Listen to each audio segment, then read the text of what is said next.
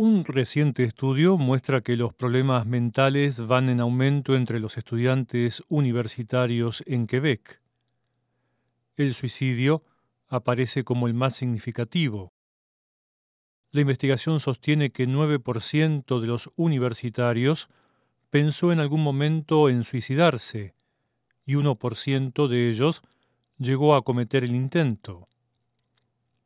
El fenómeno aparece ligado a diversos factores entre los que figura el nivel de la carga de estudios. La tendencia es mayor entre los estudiantes de los niveles iniciales. La necesidad de un plan y de presupuesto para hacer frente al tema aparece como una demanda primordial. Más detalles en el reportaje adjunto.